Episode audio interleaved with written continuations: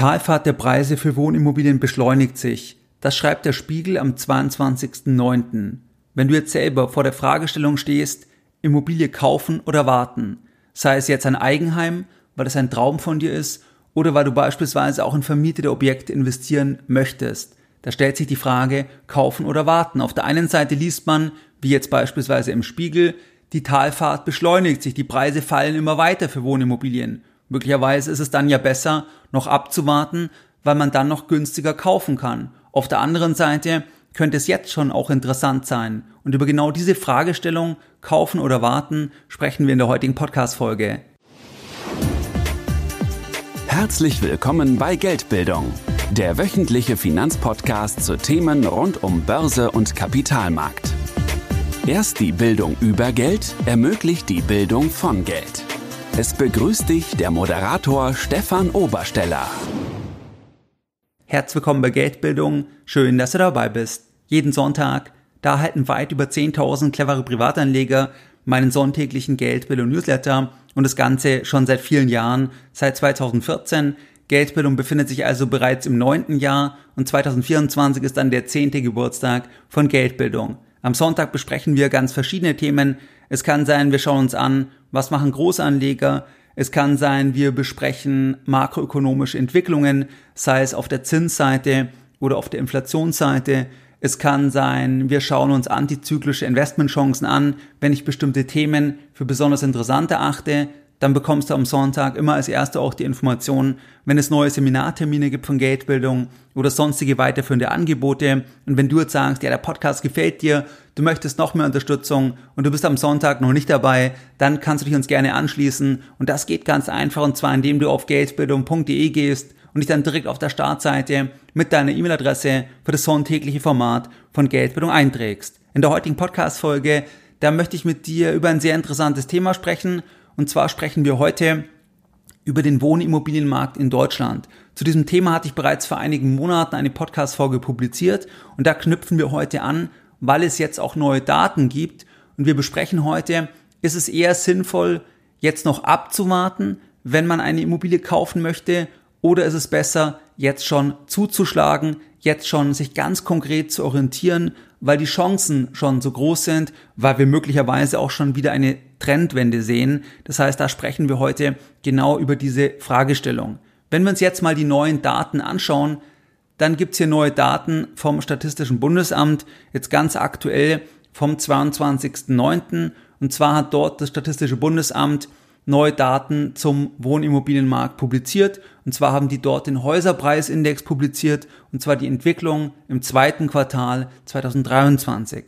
Mit diesem Häuserpreisindex, der versucht ja hier das Statistische Bundesamt, den Immobilienmarkt, den Wohnimmobilienmarkt in eine Zahl zu pressen, dass man eine Aussage treffen kann, dass man sagen kann, der Markt steigt oder fällt. Das macht man auf Basis von realen Transaktionsdaten und presst es dann in diesen Index. Wenn wir uns diesen Index anschauen und wir sagen jetzt einfach mal, dass das unsere Orientierung ist vom Immobilienmarkt, dann können wir Folgendes feststellen, und zwar, dass wir einen Höhepunkt gesehen haben am Immobilienmarkt im zweiten Quartal 2022. Das war der bisherige Höhepunkt. Danach fällt der Markt, also wir sehen jetzt vier Quartale, wo die Daten bekannt sind, wo der Markt gefallen ist. Besonders interessant ist das Ganze immer, wenn wir uns die Entwicklung anschauen zu den Vorquartalen, dass wir einfach sehen, das war der Höhepunkt und dann ging es so weit jetzt runter und das ist mal auch die Beschleunigung oder dann die Entschleunigung, je nachdem, von der Reduktion. Das besprechen wir heute. Also zweites Quartal 22, das war der Höhepunkt und dann war die Entwicklung wie folgt beim Häuserpreisindex jeweils zum Vorquartal. Drittes Quartal 22 minus 0,4 Prozent. Viertes Quartal 22 minus 5%. Erstes Quartal 23, minus 3,1% und zweites Quartal 23, das ist jetzt der neue Datenpunkt, da war dann der Rückgang 1,5%. Dieser Rückgang vom Häuserpreisindex, das muss natürlich eingeordnet werden und zwar in einen enormen Anstieg im Vorfeld.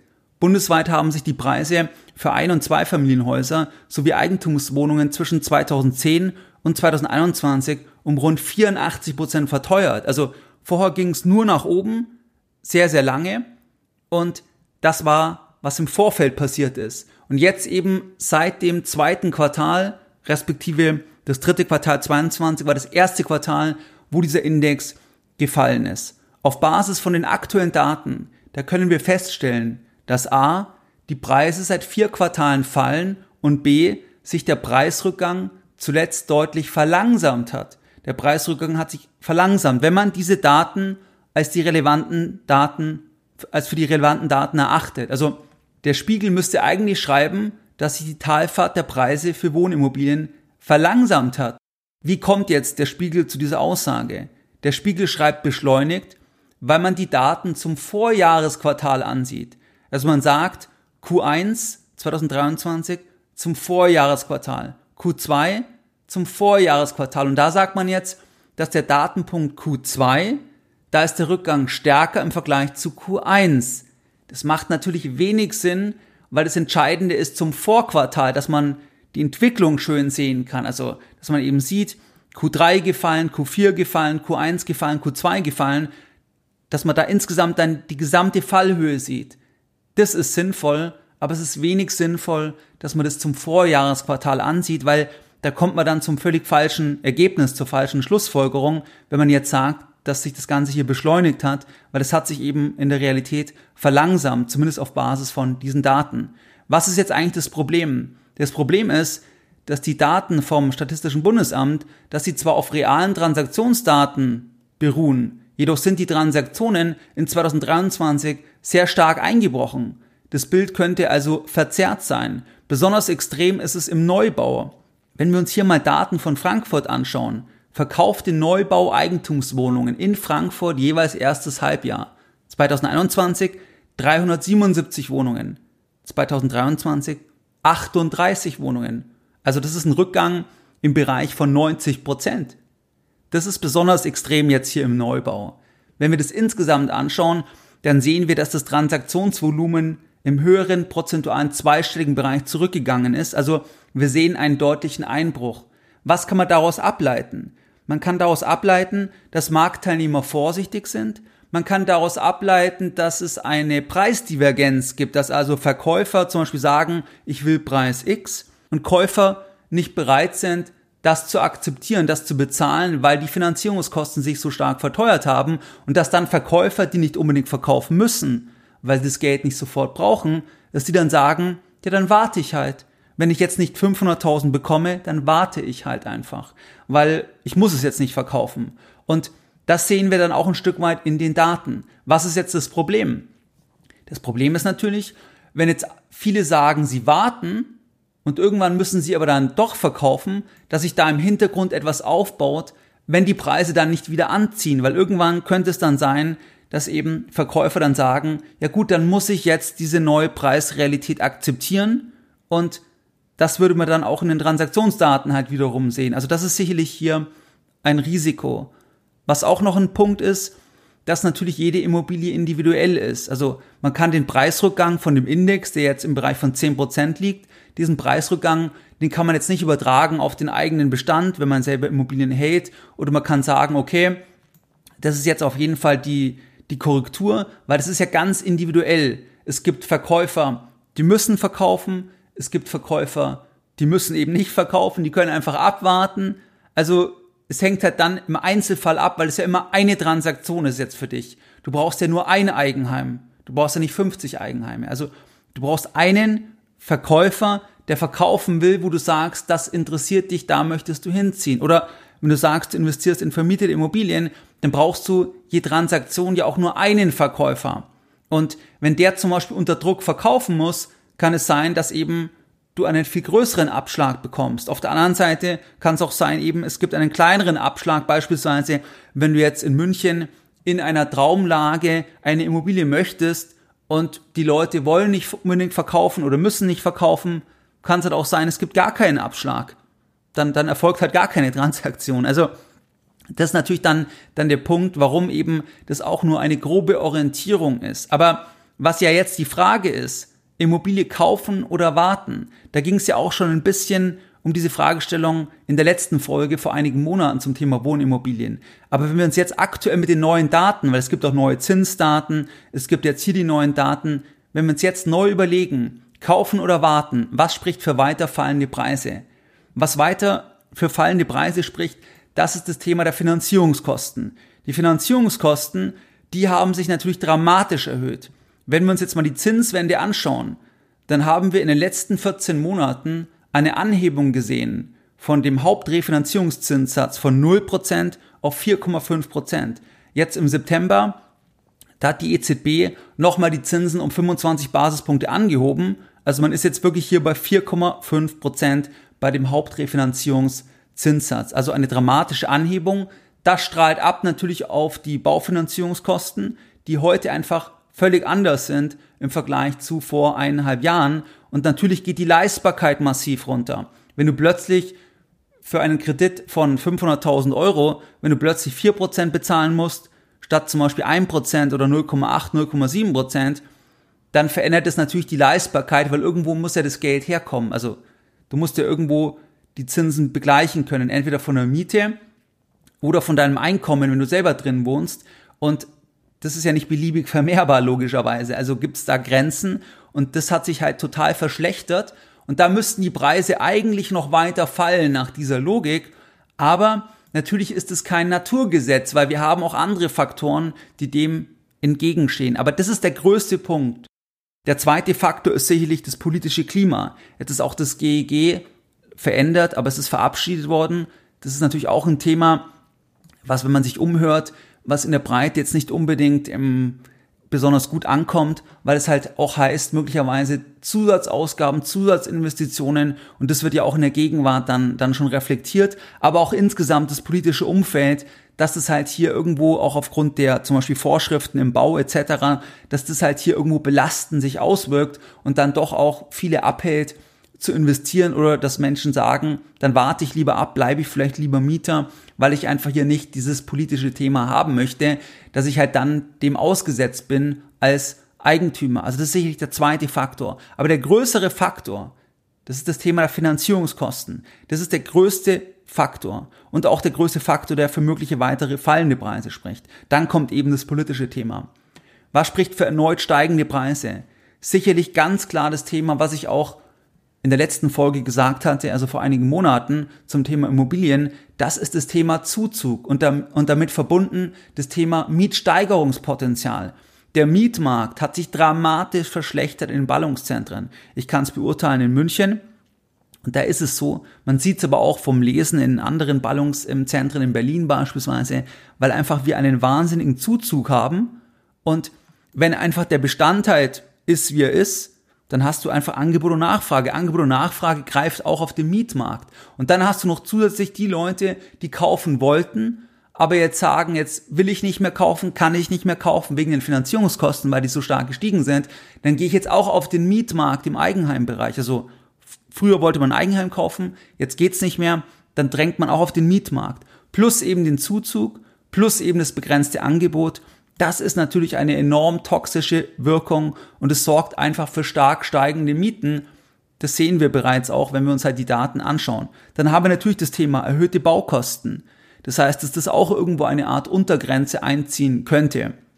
Wir haben das Thema, dass die Neubauaktivität eingebrochen ist. Wir haben das Thema, dass Projektentwickler pleite gehen, dass wir dort einfach auch eine Verlangsamung haben, eine dramatische Verlangsamung und das könnte auch dann dazu führen, eben in Kombination mit dem Zuzug, dass es eigentlich dann auch die Preise wieder erhöhen könnte. Wir haben dann auch das Thema Ende der Zinswende.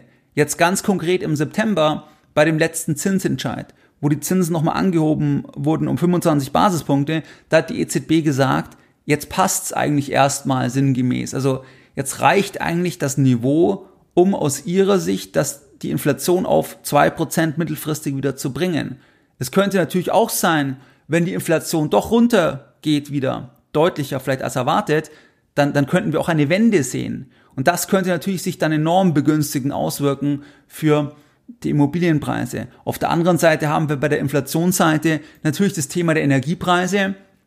Die sind zuletzt draufgegangen. Deswegen hat dann die EZB jetzt beispielsweise auch die Inflationsprognose angehoben, was sie erwarten, Gesamtjahr 23 und auch dann 24 die Erwartung wegen den Energiepreisen vor allem. Und das steht dem gegenüber. Aber man muss immer sagen, dass natürlich die Politik kein Interesse hat an langfristig höheren Zinsen. Man muss sagen, dass die EZB auch ein Stück weit politisiert ist. Man muss sagen, dass eben auch der Druck auf die Zentralbank, der wird größer werden, wenn einfach die Wirtschaft nicht gut läuft. Und die Wirtschaft läuft aktuell nicht gut. Es wird fürs Gesamtjahr in Deutschland auch vom Internationalen Währungsfonds ein Rückgang der Wirtschaftsleistung erwartet. Also normalerweise würde man jetzt die Zinsen senken. Man würde jetzt sagen, man stimuliert jetzt. Man macht es aktuell nicht wegen der Inflation. Aber sobald die Daten weiter runtergehen, kann man eigentlich wieder senken. Das ist halt ein bisschen hier die Fragestellung. Aber in jedem Fall sieht es so aus, dass wir am Ende von der Zinswende sind und das könnte an sich kein uninteressanter Zeitpunkt sein, sich dort dann zu orientieren. Weil natürlich, wenn du jetzt sagst, ja, Moment mal, ich warte jetzt, bis die Zinsen wieder unten sind, dann wird das natürlich auch der Markt wieder reflektieren. Also der Markt passt sich dann natürlich auch an und deswegen könnte gerade diese Transformationsphase, wenn man sagt, in den nächsten ein, zwei Jahren gehen die Zinsen wieder runter, dass man eben jetzt sich schon orientiert in diese Richtung, weil die Preise das dann auch reflektieren werden. Was ist jetzt das Fazit? Immobilie kaufen oder warten?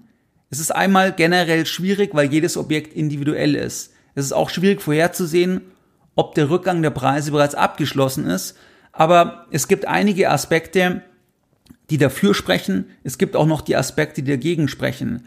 Aus meiner Sicht ist es so, dass der Markt sich schon deutlich verändert hat hin zum Käufermarkt. Man sieht es beispielsweise, dass jetzt natürlich auch Makler wieder mehr Aktivität machen müssen, wenn sie eben Kaufobjekte vermakeln. Beispielsweise vor einigen Wochen, da hat mir ein Luxusimmobilienmakler eine relativ, eine relativ umfangreiche Broschüre eingeworfen mit dem Titel Münchens Bestlagen Sommer 2023. Das ist wirklich ein größerer Prospekt und den haben die überall dort eingeworfen, wo die halt glauben, da könnten Leute sein, die eben da in Frage kommen. Und das machen die natürlich nur, weil die sehen, sie müssen jetzt mehr Marketing machen, weil eben es schwieriger geworden ist, weil die Leute zurückhaltender sind. Also müssen wir mehr Marketing machen, um Objekte zu vermakeln. Und das ist ja genau das Thema Käufermarkt, dass du jetzt halt Verhandlungs Masse hast. Du hast jetzt eine bessere Verhandlungsposition im Vergleich zur Lage vor 14, 15 Monaten, wo eben der Markt noch anders war. Deswegen, wenn du jetzt sagst, ein Eigenheim ist dein Traum, ist dein Wunsch, oder du sagst, eine vermietete Immobilie, das ist ein Thema, was du immer schon mal machen wolltest oder wo du zukaufen möchtest, dann ist aus meiner Sicht jetzt sicherlich der Zeitpunkt, wo man sich damit beschäftigen sollte, weil man wird es nie perfekt timen können. Aber du hast eben durchaus auch Punkte, die andeuten, dass der Markt jetzt nicht immer weiter noch fallen wird, weil wir einfach diese genannten Aspekte haben und du wirst den Tiefpunkt nicht treffen können. Und deswegen ist jetzt sicherlich durch die bessere Verhandlungsposition jetzt der Zeitpunkt schon wesentlich interessanter geworden. Was ja auch spannend ist, wenn du dir Immobilienaktien zum Beispiel anschaust, da ist es ja so, dass die Börse ja nach vorne schaut. Die Börse schaut nach vorne und die Preise, da sehen wir, dass die schon seit einigen Monaten wieder steigen bei vielen Immobilienaktien in Europa, weil, weil natürlich dort jetzt auch eine Entspannung ein bisschen reinkommt. Man sieht jetzt, okay, das Ende der Zinswende und all diese Themen, die Inflation geht runter. Also es gibt hier positive Effekte. Da schaut der Markt ja nach vorne. Das haben wir in der Form beim physischen Immobilienmarkt nicht. Aber in Summe würde ich sagen, warte nicht für immer. Du wirst nie den perfekten Zeitpunkt treffen. Und wenn das eben ein Wunsch ist, würde ich persönlich jetzt schon anfangen, ganz konkret zu schauen, um ein Gefühl zu bekommen und gegebenenfalls sogar auch Sachen schon zu machen, wenn du in vermietete Immobilien investieren willst, weil eben einfach jetzt die Verhandlungsposition schon viel, viel besser geworden ist. Und es ist auch hier, wie auch bei handelbaren Wertpapieren, Thema Timing. Wir wissen erst im Rückspiegel, wo der Boden war. Und es ist absolut vorstellbar, dass nächstes Jahr die Preise auch wieder raufgehen. Weil wenn du ein starkes Mietwachstum hast, vielleicht kombiniert dann mit eben wieder fallenden Zinsen, dann begründet es absolut, dass auch die Preise wieder steigen könnten im nächsten Jahr oder, oder dann 2025. Also, das ist so ein bisschen mein Fazit bei dem Thema. Und man muss sich immer wirklich die Daten anschauen. Und dort sehen wir eben anhand vom Häuserpreisindex, da sehen wir, dass sich einfach der Rückgang verlangsamt, nicht beschleunigt, wie manche Medien schreiben. Was waren jetzt die Lessons learned der heutigen Podcast-Folge? In der heutigen Podcast-Folge da haben wir uns den Immobilienmarkt angeschaut, den Wohnimmobilienmarkt, angeknüpft an die Folge vor einigen Monaten. Wir sehen jetzt bei dem neuen Datenpunkt, dass die Preise weiter rückgehen, zurückgehen, Stichwort Häuserpreisindex, und zwar um minus 1,5 Prozent, jetzt im zweiten Quartal 23. Wir sehen aber, der Rückgang verlangsamt sich. Das Problem ist aber, dass die Transaktionen so stark runtergegangen sind. Das ist ein Problem und dass natürlich jedes Objekt individuell ist. Was spricht für weiter fallende Preise? Das ist das Thema Finanzierungskosten und das politische Klima. Was spricht für erneut steigende Preise? Das ist das Thema Zuzug, das Mietsteigerungspotenzial, das erhöhte Ertragsseite, die Baukosten, die raufgegangen sind, die stark eingebrochene Neubauaktivität und auch ein mögliches Ende der Zinswende. Das sind Faktoren, die dann die dann für erneut steigende Preise sprechen. In Summe ist meine persönliche Sichtweise, dass man eher sich jetzt schon orientieren sollte, wenn man sagt, man möchte eine Immobilie kaufen, weil man wird nicht den perfekten Zeitpunkt treffen. Das heißt, eher schon schauen, weil es einfach eine viel, viel bessere Verhandlungsposition jetzt gibt. Wie du es gewohnt bist, dann möchte ich auch die heutige Podcast-Folge wieder mit einem Zitat beenden und heute ein Zitat von Geldbildung. Geldbildung schadet nur dem, der keine Geldbildung hat. Mehr Informationen zu Themen rund um Börse und Kapitalmarkt findest du unter www.geldbildung.de. Und immer daran denken, Bildung hat die beste Rendite.